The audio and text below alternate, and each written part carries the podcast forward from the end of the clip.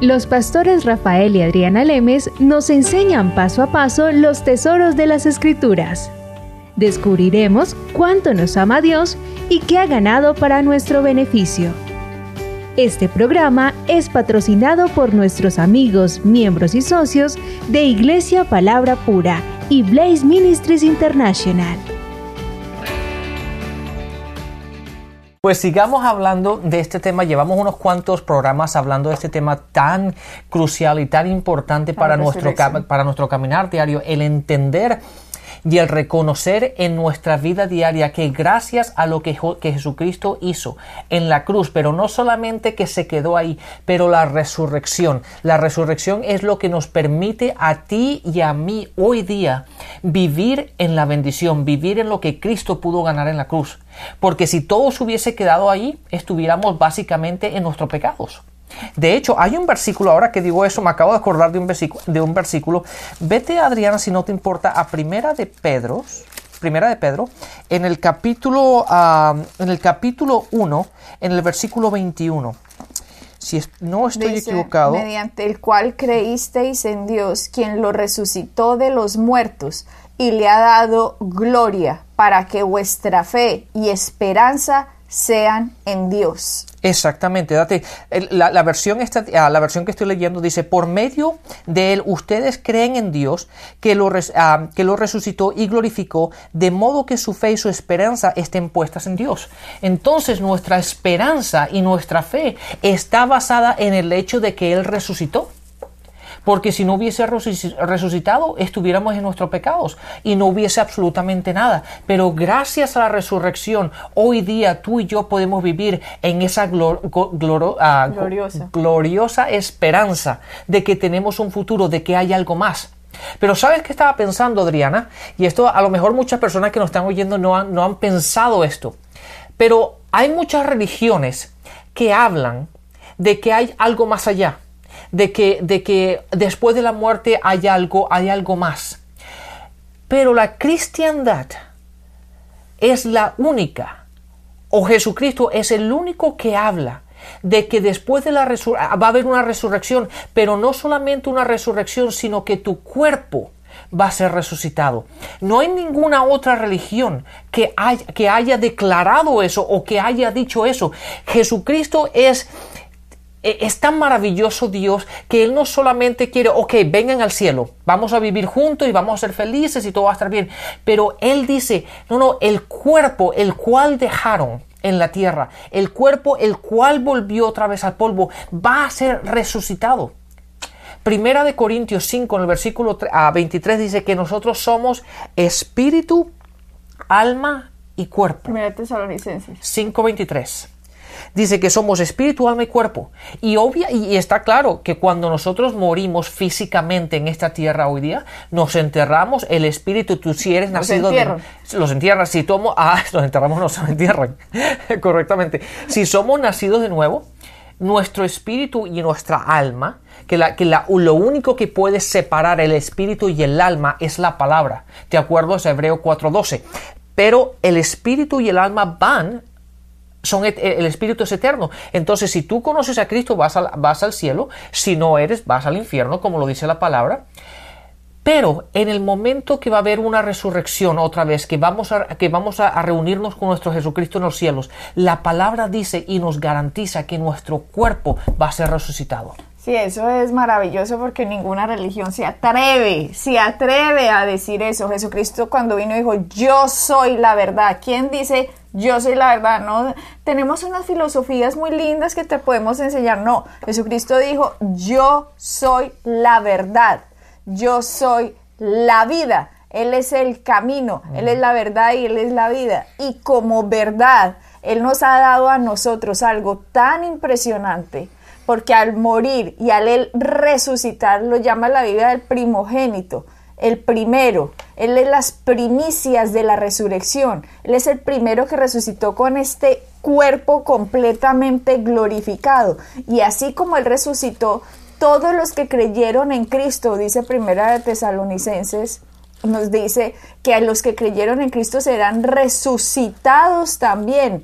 Los que murieron en Cristo y los que nosotros estemos aún nos iremos juntamente con el Señor eh, en el momento en que suenen las trompetas. Pero este no es el tema de ahora, no vamos a hablar del rapto. Pero lo que sí queremos enfatizar es que como Cristo resucitó, también va a resucitar a los creyentes en el Señor Jesucristo, sus cuerpos los va a recuperar.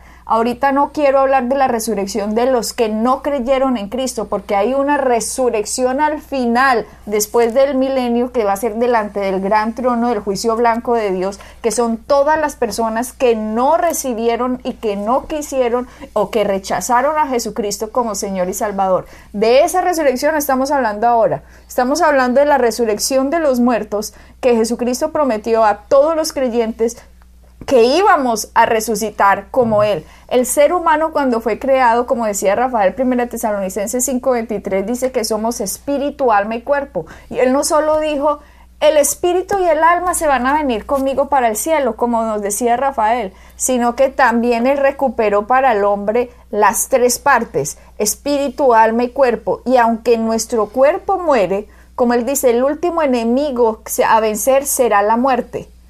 Pero nuestro cuerpo será recuperado, nuestro cuerpo será resucitado. Él nos resucita, Él nos recuperó completamente. Somos tripartitos, espíritu, alma y cuerpo, a imagen y semejanza de Dios. Y Dios también son tres partes, Padre, Hijo y Espíritu Santo, tres en uno solo. Así somos nosotros, espíritu, alma y cuerpo, tres en uno solo. Yo no digo Adriana el espíritu, Adriana el alma y Adriana el cuerpo aunque uno funciona a veces como un loco, el espíritu quiere hacer una cosa, pero el alma quiere hacer otra cosa, y uno como que se resiste a hacer lo que quiere hacer y no lo hace. Y, pero, y sabes que Adriana, ahora estaba pensando esto, y aunque, aunque no está en este punto, pero creo que la gente es importante que lo, que lo, que lo sepa. Muchas veces la gente pone ese versículo completamente al revés. Cuerpo, alma y espíritu pero nosotros somos espíritu y eso es bueno que la gente se mentalice y empiece a pensar que tú realmente no eres cuerpo porque la gente tiende a pensar solamente desde el punto natural. Pero nosotros somos espíritu, tenemos un alma y vivimos en este cuerpo. Entonces es importante que la gente lo piense de esa forma. Siempre el espíritu va primero, porque esa es la esencia de quién somos. Y eso es lo que estaba diciendo ahora, que aunque somos espíritu, alma y cuerpo, la gente se rige, se rige más por lo que le diga su sentido. Exacto. Lo que ve, lo que oye, lo que siente y lo que piensa y no lo que está escrito. El espíritu se rige por la palabra de Dios. El espíritu cuando nació de nuevo fue purificado, santificado, perfeccionado, fue sellado con el Espíritu Santo y no puede pecar. El espíritu espíritu del ser humano no puede pecar, pero los sentidos siempre quieren pecar. Y siempre es como esa guerra dentro del hombre de no quiero hacer esto, pero no lo hago porque es como si fuera uno a veces esquizofrénico. Pero Dios no es esquizofrénico. Tal cual es el Padre, tal cual es el Hijo, tal cual es el Espíritu Santo. Y cuando vino Jesucristo dijo, yo vengo a mostrarles a ustedes quién es el Padre. Si me han visto a mí tal cual como yo soy, lo buena gente que yo soy, que siempre sano a los enfermos, que siempre ayudo al quebrantado, vine a dar vista a los ciegos, vine a dar sanidad al quebrantado, libertad a los cautivos. Lo que Él vino a hacer, Él dijo, yo vengo a mostrarles a ustedes quién es verdaderamente el Padre. Así como Jesucristo lo ven ustedes, así mismo es Dios. Y yo a veces tenía la idea, Rafael, cuando era pequeña, que Dios era como el bravo y el malo y Jesucristo era el buena gente. Pero no, no entendía que la Biblia se trataba de una proyección desde la caída del hombre, todo lo que tuvo que pasar hasta que Jesucristo viniera y cuando Jesucristo vino, vino y dijo, así como soy yo, el que me ha visto a mí, Claro. ha visto al Padre. Y cuando nosotros nacemos de nuevo, cuando lo recibimos como Señor y Salvador, que nuestro espíritu nace de nuevo, nuestra mente como está corrompida por el mundo de las tinieblas, por todo lo que hemos traído, con la cultura, con todo el pasado que hemos llegado a vivir, aunque nuestro espíritu es puro, nuestra mente que está corrompida, si no la renovamos, no nos portamos a veces como deberíamos portarnos de acuerdo al espíritu, sino que nos portamos de acuerdo como el alma ve las cosas. Y lo que tenemos que hacer es llevar en unidad nuestro cuerpo, llevar que espíritu, alma y cuerpo sean dirigidos a la misma dirección, no que el espíritu sepa algo, pero el- los pensamientos no lo reconocen. Así como Dios es uno, nosotros también nos tenemos que comportar como uno solo, pero como dice la palabra.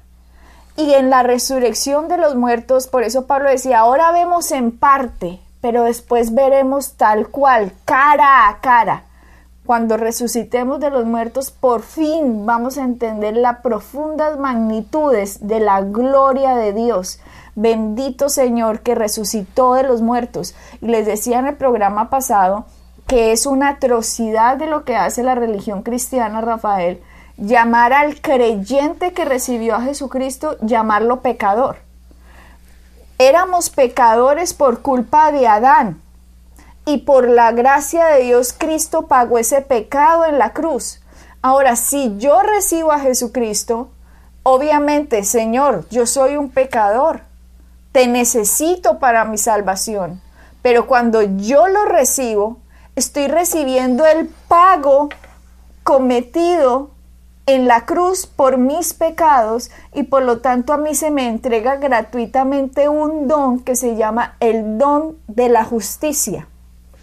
Eres justo delante de Dios, no por tus obras, sino porque creíste en el que pagó por tus obras.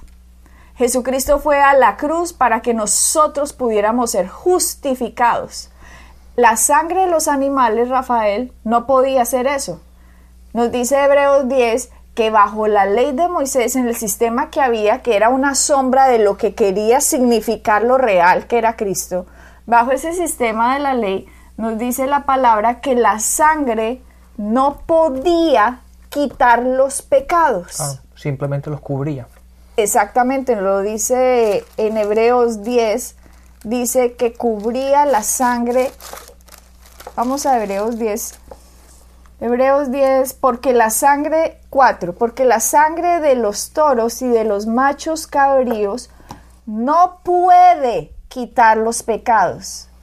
Pero ahora Cristo, que Juan Bautista lo llamó el Cordero, he aquí el Cordero de Dios que quita el pecado del mundo, el Cordero de Dios, no el Cordero del hombre, el Cordero de Dios mismo el cordero del hombre eran los machos cabríos y los toros y las ovejitas y todos los sacrificios que se hacía bajo la ley de Moisés no podían quitar los pecados. Por eso el animalito se moría, se quedaba muerto y como el animal no vale más que usted, entonces usted simplemente le quedó cubierto su pecado, pero su pecado sigue, ahí está cubierto, pero el pecado no se ha quitado. Pero el Cordero de Dios este era Cordero mismo de Dios, era Jesucristo mismo. Muere, va a la cruz, su sangre vale mucho más y cuando muere Dios lo resucita el tercer día porque su sangre era mucho más valiosa que el pecado de la humanidad. Y cuando lo resucitó, lo que quiso decir Dios es, como te he resucitado significa que la paga del pecado quedó terminada. Por lo tanto, en la resurrección, ahora justifico al hombre porque sus pecados han sido perdonados. Claro. Adriana, con eso, con ese, desde ese punto de vista, el, versículo que encontramos en Romanos 4, en el versículo 25, y te lo voy a leer, es, es ya tiene sentido y le da, una, le da, le da la, la, identidad de lo que estamos buscando y donde encontramos el poder los cristianos, que es en la resurrección de Cristo. Fíjate lo que dice, el que, al que fue entregado a la muerte por nuestros pecados y resucitó para nuestra justificación. Vuelve y léelo, Rafael. Dice, el que fue entregado a la muerte por nuestros pecados y resucitó para nuestra justificación. Entonces, en la resurrección es donde nosotros encontramos el verdadero poder de nuestro caminar, porque ahora estamos justificados, no, no es como, como tú decías anteriormente, no es que nuestros pecados estén solamente cubiertos, porque así tenemos esa conciencia de que soy, soy pecador, vivo en pecado, el pecado no me lo puedo quitar. Yo me puedo duchar 500 veces y el pecado no me lo puedo quitar de mi vida aunque haga buenas obras, el pecado no me lo puedo quitar de, nuestra, de, mi vida. Aunque bendiga a alguien, el pecado sigue conmigo. Yo puedo tratar de hacer buenas obras, puedo tratar de ser bueno, puedo tratar de orar, puedo tratar de hacer esto, de hacer lo otro, pero vivo en pecado. Pero ahora, debido a lo que tú acabas de explicar en Romanos ah, en Romanos 10, en el versículo 4. ah, perdón, en- no, no, en, en Hebreos, correcto. Al 10, versículo 4. Ahora no es la sangre de un animal, pero es la sangre de Cristo, la cual el valor es infinito. Por lo tanto, cuando Él entrega su sangre y fue resucitado, Ahí es cuando yo me empodero porque ahora esa sangre ha limpiado, me ha quitado a mí el pecado con el cual vivía. Por lo tanto, la palabra dice que ahora he sido justificado. Y esa justificación me la dio Cristo, porque Él fue el que me ha hecho justo a mí. La palabra justificado básicamente implica que yo ahora soy justo delante de Dios por lo que Jesucristo ha logrado o ha hecho por mí. Y por eso dice, ya no tengan más conciencia de pecado, porque el pecado lo llevó Él en la cruz. Exactamente. El, de amar, el llamar hoy a un creyente, escúchenme bien por favor, el llamar hoy, hoy a un cristiano, a un creyente que ha nacido de nuevo, que ha recibido a Jesucristo como Señor y Salvador, que ha reconocido que Jesucristo murió y resucitó y que murió y que pagó por los pecados míos de la humanidad y yo me incluyo ahí. El llamar hoy a un creyente nacido de nuevo pecador es una ofensa gravísima contra el sacrificio de Cristo, porque eso estaría diciendo que si hoy un creyente, yo lo llamo pecador, es que la sangre de Cristo tiene el valor de la sangre de un animal. Exactamente, Adriana, es como decir que la sangre de Cristo es ineficiente para llevar a cabo lo que supuestamente iba a hacer, que era quitar el pecado o limpiar el pecado. Entonces, cuando tú a un creyente lo llamas pecador, estás diciendo que la sangre de Cristo no fue suficiente, no tiene el poder, no tiene la habilidad, no es suficientemente valiosa y el pecado de la persona es mayor que el poder de la sangre. Imagínate, lo decimos de una manera, Adrián, es que lo decimos de una manera tan ligera, diciendo, no, es que eres un pecador, pero al decir eso estamos invalidando lo que Jesucristo vino a hacer. Todo creyente nacido de nuevo es justo delante de Dios. Lo que pasa es que la religión no se lo ha dejado ver, porque la religión sabe. El Romanos 5 dice que a los que reciben abundancia de gracia y el don de la justicia reinarán en esta vida. Y si yo fuera Satanás, que no lo soy, si yo lo fuera, lo que haría es atacar el don de la justicia y atacaría la gracia fuertemente para que no entiendan que Dios justificó a la persona que crea en Cristo porque Cristo pagó en lugar de esa persona la deuda que tenía para con Dios. El, y suena muy humilde, Rafael, la religión suena muy humilde, muy piadosita. Sí. Y porque suena tan humilde y tan piadosa es que uno se deja confundir, porque uno cree que diciendo, Dios sí, ya nací de nuevo y yo soy aquí un humilde pecador, Señor, perdóname, Padre, no te alejes de mí, soy un pecador. Lo que estoy haciendo es, aunque suena humilde, es completamente desvalorizar lo que nuestro Salvador hizo en la cruz porque Él fue a la cruz y fue resucitado, como Rafael leía en Corintios, que leyó, fue resucitado para nuestra justificación. En Romanos 4:25. A Romanos 4:25, perdón, fue justificado para, resucitado para nuestra justificación. Yo ahora no soy justo por mis obras. Fuera de mis obras, Dios me llama justa, santa, pura y perfecta. ¿Por qué? Porque Adriana es así en sus obras. No, aparte de mis obras, he sido justificada por la fe en Cristo, porque la obra de Cristo fue perfecta, porque el comportamiento de Cristo fue perfecto, porque los pensamientos de Cristo fueron perfectos. Y por eso al leer ir a la cruz, lo que él hizo fue pagar por mí. Es como si yo hubiera ido a la cruz con él, porque él llevó en él el pecado de la humanidad. Y al él ir a la cruz, la deuda del pecado ya fue pagada. Yo no tengo por qué seguir pagando algo que ya fue pagado con creces. Claro. y con tanta, fue pagado tan innumerable, con tan innumerable valor, que la paga fue resucitada porque la paga hecha fue mucho mayor. Claro, es que, es que Adriana, cuando muchas veces nosotros decimos cosas que las oímos de gente y la religión las ha dicho y las tomamos como si fuesen bíblicas y, y lo que estamos haciendo es una blasfemia en contra de lo que Cristo ha hecho. Y el decir algo como eso sería diciendo, ¿sabes que Jesús?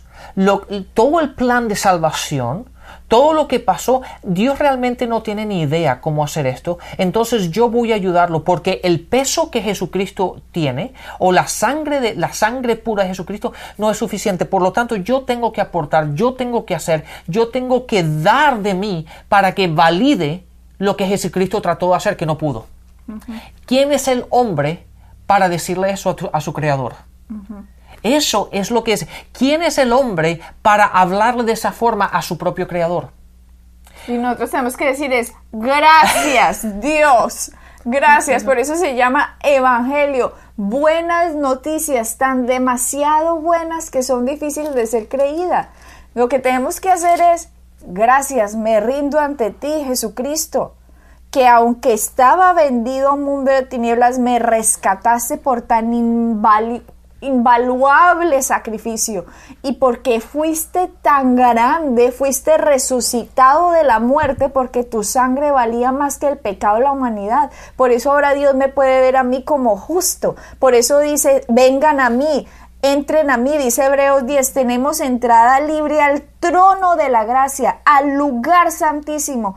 Pa- en tiempos de necesidad, dice la palabra. Es por eso que podemos hoy ir y decir, Papito Dios, gracias por lo que has hecho por mí. Gracias porque he nacido de nuevo. Gracias porque me has justificado. Gracias Señor. Y en ese proceso que renuevo la mente, las obras me seguían a mí. Así es, Adriana, es por eso que desde un principio los discípulos lo primero que empezaron a predicar era la resurrección de Cristo, porque ahí es donde encontramos el poder del Evangelio, el poder de quienes somos nosotros en Cristo está en la resurrección. Amén. Así que bendiciones y hasta la próxima. Bendiciones.